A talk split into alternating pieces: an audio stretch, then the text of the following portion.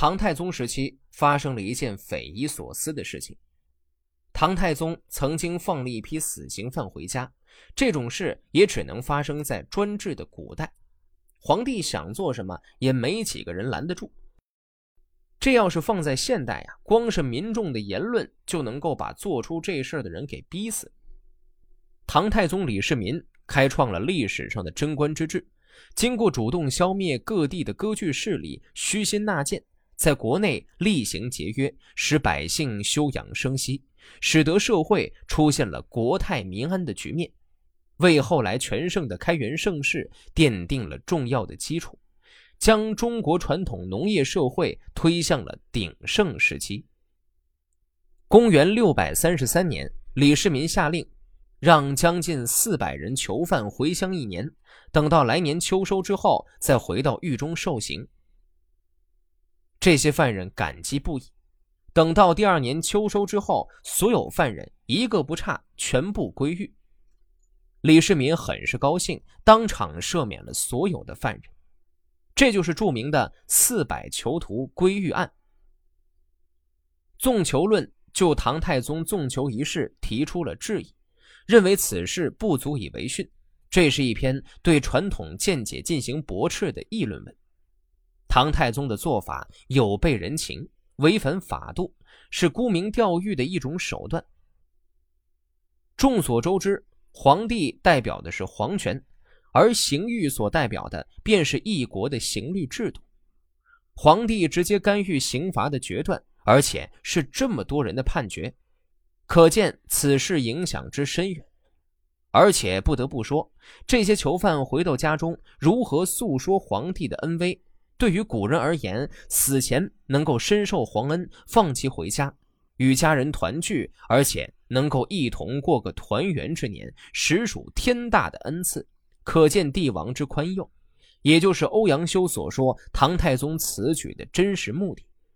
说白了，这就是唐太宗的一次作秀，一场营销而已。诚信和礼义适用于君子，而刑罚诛戮则施加于小人。刑罚重到该判死刑，本来是罪大恶极。这样的罪犯又是小人中尤其恶劣的，宁肯为义而死，不肯苟且侥幸活着。能够视死如归，这又是君子也很难做到的事情。而在唐太宗即位的第六年，审查死罪囚犯三百多人，太宗都放他们回家，又约定期限，让他们按期自动回来接受死刑，这是君子都难以做到的事。来期望小人中的恶劣分子一定能够做到，而那些囚犯到了约定期限，最终自动回来，没有一个超过期限的。这是君子都难以做到的，小人却轻易做到了，这难道合乎人之常情吗？有人说，罪大恶极的的确是小人，但等到施加恩德到他们身上时，也可使他们变成君子。可见恩德感人之深，改变人的性情之快，竟能达到这种程度。我回应说。太宗之所以这样做，正是为了得到恩德深入人心的好名声。然而，又怎知他放囚犯们回家，不是事先料到囚犯们一定回来以求赦免，所以才释放他们呢？又怎知囚犯们被放回家，不是事先料到自动返回后必然被赦免，所以才如期返回的呢？料到他们必然回来，才放了他们。是在上的太宗窥探到了下面囚犯们的隐情，料到自己必能免死，才又返回。是囚犯们窃得了太宗的心事。我只看到他们上下相窥探，而成就了各自的好名声，哪里真有所谓的施与恩德与懂得信义的事呢？不然的话。太宗施恩德给天下人，到这时已经六年了，并不能使小人不犯极恶大罪。然而一天放归的小恩德，却能使小人们视死如归，还坚守信用道义，这又是说不通的道理呀。那么怎样做才恰当呢？我认为，放了这些囚犯，等他们自动归来时，便杀了他们，并不赦免。以后再释放同样的死囚，如果他们依旧能自动回来，这才可以知道他们是受恩德感化才回来的。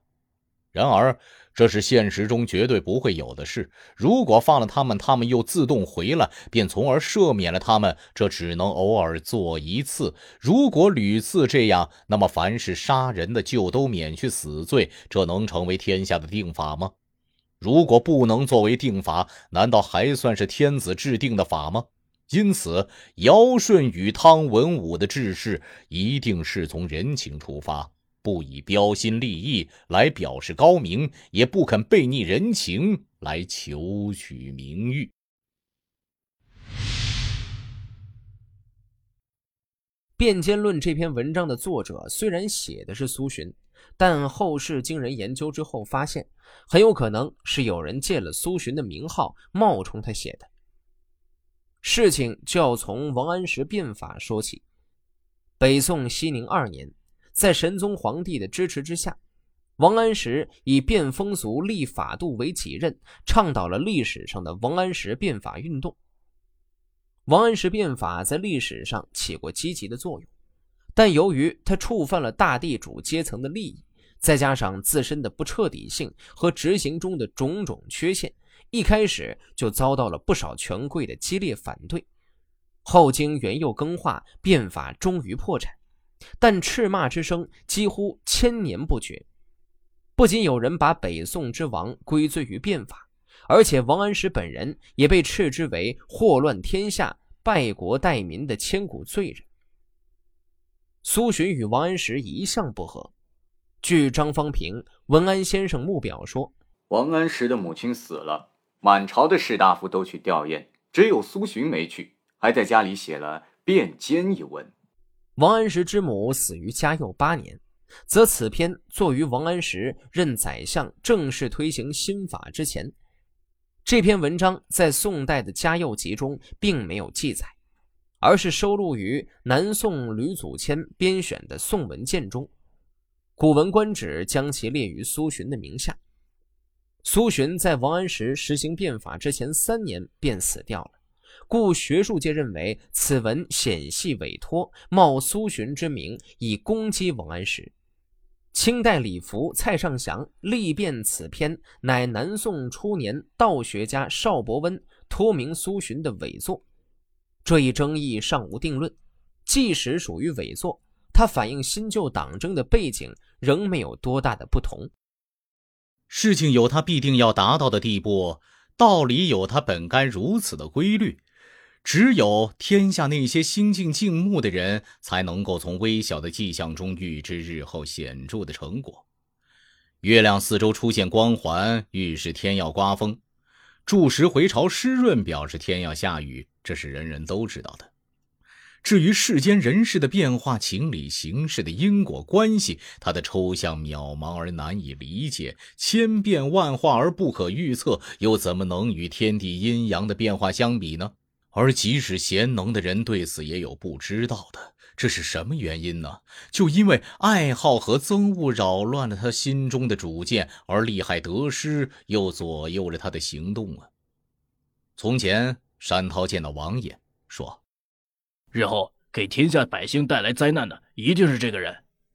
汾阳王郭子仪见到卢杞，说：“此人一旦得志，我的子孙就要被杀光了。”从今天来说，其中的道理固然可以预见一些。依我看来，王衍的为人，不论是容貌还是谈吐，固然有有利于欺世盗名的条件。然而，他不妒忌，不贪污，追随大流。假如晋朝不是惠帝当政，只要有一个中等才能的君主，即使有成百上千个王衍，又怎么能扰乱天下呢？像卢杞那样的奸臣，固然足以使国家败亡；然而此人不学无术，容貌不足以打动别人，言谈不足以影响社会。如果不是唐德宗的笔漏昏庸，又怎能受到重用呢？从这一点来说。山涛和郭子仪对王衍和卢杞的预料，也或许有不完全正确的地方。现在有人嘴里吟诵着孔子和老子的话，身体力行、伯夷叔齐的清高行为，收罗了一批追求名声的读书人和郁郁不得志的人，相互勾结，制造舆论，私下里互相标榜，自以为是颜回、孟子在世，但实际上阴险凶狠，与一般的人志趣不同。这真是把王衍、卢杞集合于一身了。他酿成的灾祸难道能够说得完吗？脸上脏了不忘洗脸，衣服脏了不忘洗衣，这是人之常情。现在却不是这样，他穿着罪犯的衣服，吃猪狗般的食物，头发像囚犯，面孔像家里死了人，却大谈诗书，这难道合乎情理吗？凡是做事不近人情的，很少有不是大奸大恶的。树雕易牙开方就是这种人。这个人借助最崇高的名声来掩盖还没有暴露的祸患，虽然有愿意治理好国家的皇帝和敬重贤才的宰相，还是会推举任用这个人的。这样，他是天下的祸患就必定无疑了，而绝非仅仅王衍、卢杞等人可比。孙子说：“善于用兵的人，没有显赫的功勋。假如这个人没有被重用。”那么我的话说错了，而这个人就会发出不遇明主的慨叹。谁又能知道灾祸会达到这种地步呢？不然的话，天下将蒙受他的祸害，而我也将获得有远见的名声，那可就太可悲了。